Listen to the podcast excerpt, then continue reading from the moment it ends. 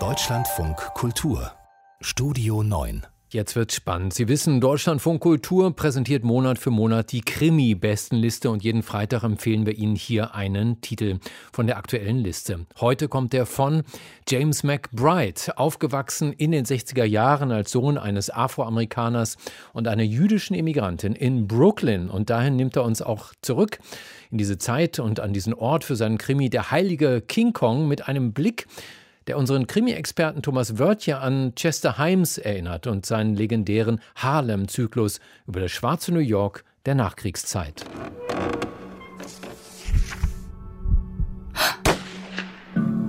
Neue Krimis. Der heilige King Kong ist ein vermutlich schauderhafter Schnaps. Gebraut wird das Gesöff im Heizungskeller des Causeway Housing Projects, einer Sozialsiedlung im südlichen Brooklyn. Wir sind im Jahr 1969. New York macht harte Zeiten durch. Zunehmende Gewalt, Drogenkriminalität, Klassengegensätze, Rassismus, Immobilienspekulation, eine korrupte Polizei und andere Formen von exzessiver Gewalt zwischen verschiedenen Sortierungen des organisierten Verbrechens bestimmen den Alltag.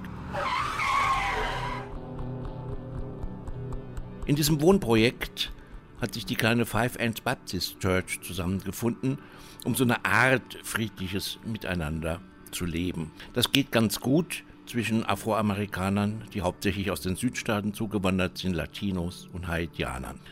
Umso entsetzter sind alle, als plötzlich der Diakon Kaffee Lampkin, genannt Schwarzcoat, den Hausdealer des Projects, niederschießt. Dabei ist Schwarzcoat nur ein alter, netter, halbdementer, allseits beliebter Säufer, der sich pausenlos mit seiner Frau Hetty unterhält. Nur die ist schon lange tot.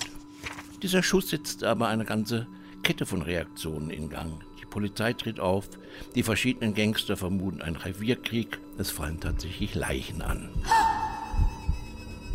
Aber McBride geht es gar nicht um eine Gangster-Story oder nur am Rande, sondern es geht ihm um die Menschen, die in diesen Umständen leben und leben müssen und auch sogar gerne leben.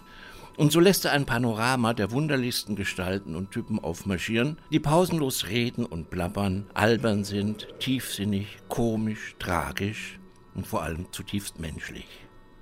Im Grunde überschreibt eigentlich James McBride die Szenarien, die Chester Himes über das schwarze Leben in New York aufgemacht hat. Bei Himes allerdings endet der Zyklus in der totalen Destruktion. James McBride hält signifikant dagegen.